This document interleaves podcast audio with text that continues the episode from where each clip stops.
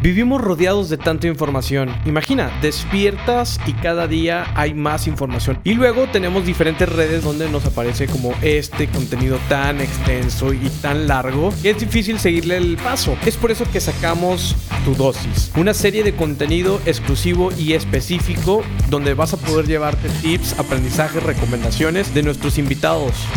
Bienvenidos a Tu Dosis, exclusivo de Titanes Podcast asegurarlo, que sea un hecho de que, órale, ya vamos a empezar. Sí, nuestro cierre, ¿no? Sí. Bueno, mira, si es un tema extenso, ahorita te lo voy a decir así lo más resumido posible. Lo más común aquí en México, en la regulación mexicana, es el fideicomiso. Okay. Esa es el, la figura. O sea, hay una fiduciaria que normalmente es un banco, que es el, digamos, el juez, el que, el que administra este, todos los recursos y a todas las personas. ¿Cuáles son las contras de ahí? Pues que, tiene un costo elevado, o sea, un fideicomiso normalmente es caro. Dicen por ahí algunos este, arquitectos, así como números cerrados, no, ya sé que me voy a gastar 30 mil mensuales del fideicomiso. Sí, es, más o menos por ahí. Mensuales, es una Exactamente. No, y puede ser hasta más, pero ellos más o menos hacia sus cuentas que hacen, ¿verdad? Este, te dicen, te voy a gastar, no sé, 350, 400 mil pesos al año solo porque te administren los fondos y, lo, y los activos. Porque por, ahí, por ejemplo, puedes meter la tierra también. Ahí puedes poner este material, por ejemplo, si, si, si alguien va a aportar material. Entonces, eh, o trabajo. Y ellos los, lo administran. Eso es un fondo fiduciario o fideicomiso administrativo con una fiduciaria bancaria.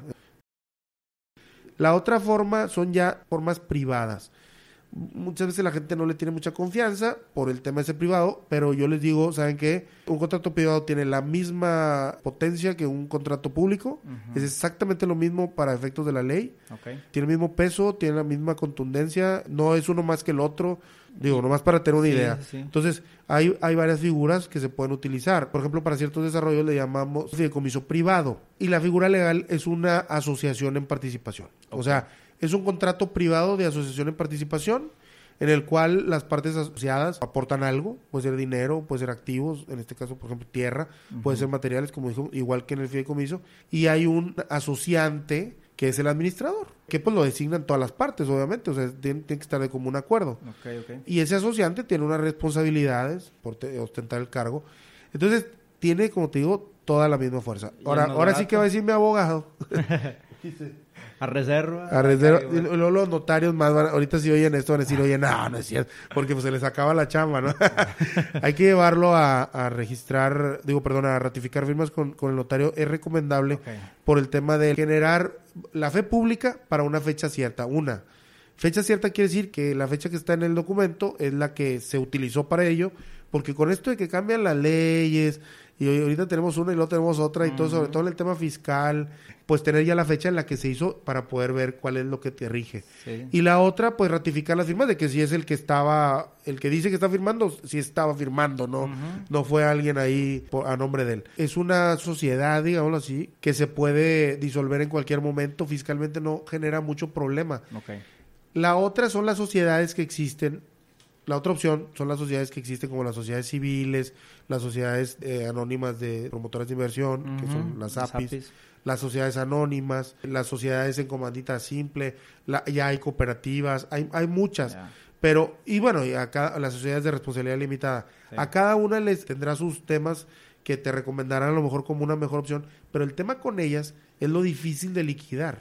Ah, o sea, una sociedad, una persona moral no se liquida tan fácil. Eh, para todo mundo se les hace muy fácil, vamos y hacemos una SA, pues sí, nada más que después, para liquidarla, es un tema. O sea, entonces ya tienes que recurrir a los servicios de otro profesional que te ayude a hacer una liquidación de acuerdo. Aparte, le tienes que dar un tratamiento fiscal, o sea, todo el tiempo que está viva tiene que estarse eh, pues, sí, declarando, o sea, entonces eh, eso cuesta.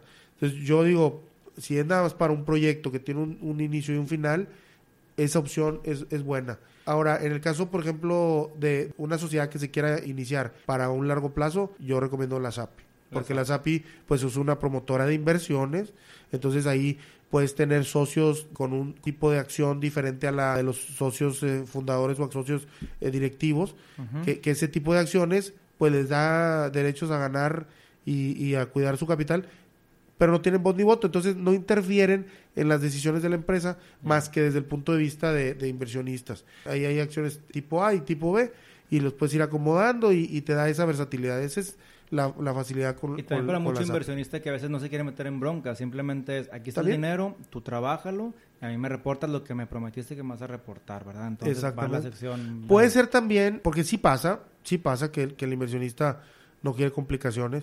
Aquí Sí. depende del inversionista. Sí. Si te gustó este contenido, te invitamos a escuchar todos los episodios de Titanes Podcast, compartirlo con alguien que creas que le pueda servir esta información y seguirnos en redes sociales arroba Titanes Podcast.